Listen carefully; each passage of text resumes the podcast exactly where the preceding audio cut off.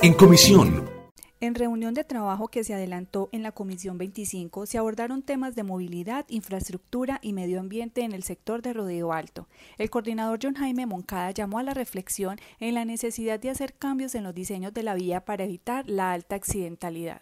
Y vimos cómo era necesario hacer unos cambios, como lo dije hace unos minutos, se puede llamar de diseño de la movilidad frente a ahí donde está un semáforo y hay una, una curvatura muy, muy cerrada de los vehículos, lo cual están produciendo, eh, pueden producir en cualquier momento una serie de accidentes complejos para personas y bienes materiales, daño de vehículos.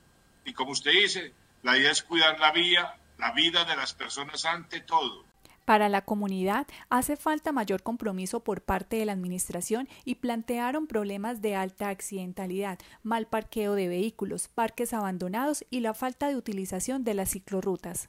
En nuestro caso, frente a la unidad de Los Cabos, lo que se realizó fue una demarcación en líneas blancas para reducir velocidad. Estas líneas no son notorias cuando, un, un automóvil va subiendo y esto no garantiza que las personas bajen la velocidad no hay cámaras de seguridad, la inseguridad para el, para el que sube, para el que baja en cualquier choque es, es latente. Se espera que en próximas reuniones se analicen otros temas que también aquejan a la comunidad de este sector.